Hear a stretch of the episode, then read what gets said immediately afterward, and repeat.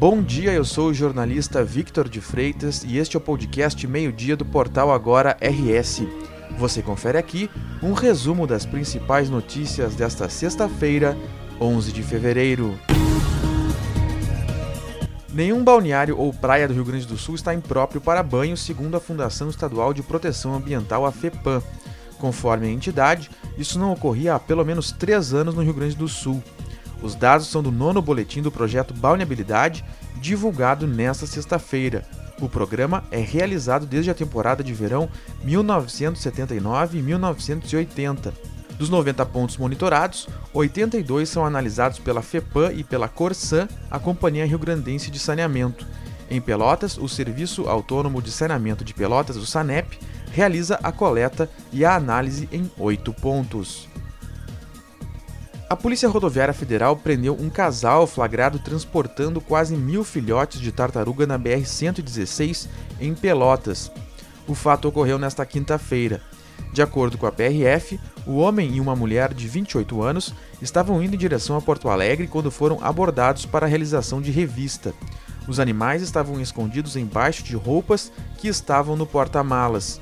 Questionados pela polícia, o casal disse ter comprado os animais próximo da fronteira com o Uruguai e que o objetivo era vendê-los em Florianópolis. Os dois foram presos por crime ambiental e levados para uma delegacia em Pelotas. Os animais são da espécie tigre d'água e foram levados ao Ibama para receberem tratamento. A intenção é devolvê-los à natureza. Uma quadrilha invadiu uma subestação de energia elétrica na madrugada desta sexta-feira em Porto Alegre. O crime ocorreu na unidade Porto Alegre 4 que pertence à MES Energia, que adquiriu a CE Gestão e Transmissão em 2020. Vigilantes e funcionários foram rendidos e amarrados pelos ladrões, que vestiam roupas similares às da empresa que presta serviço de segurança no local. Armas, coletes balísticos e mais de duas toneladas e meia de fios de cobre foram levados pelos criminosos. Os ladrões teriam fugido do local usando um caminhão da empresa atacada. Nenhum dos reféns ficou ferido. A Polícia Civil investiga o caso. O crime ocorreu em frente de dois batalhões de polícia militar, ambos localizados na Avenida Praia de Belas. O fim de semana terá as provas do vestibular da URGS de 2022. O exame será realizado em formato presencial em Porto Alegre e em outras seis cidades do estado. Ao todo, cerca de 15 mil candidatos concorrem a 3.980 vagas na Universidade Federal. Este contingente representa 70% das vagas oferecidas para este ano. O restante vai ser preenchido via Sistema de Seleção Unificada, o SISU. Do total de inscritos, 9 mil se inscreveram para vagas de acesso universal. As demais buscam ingressar por ações afirmativas. Para as ações afirmativas, há reserva de metade das vagas para egressos da rede pública em cotas de renda familiar, cor ou deficiência.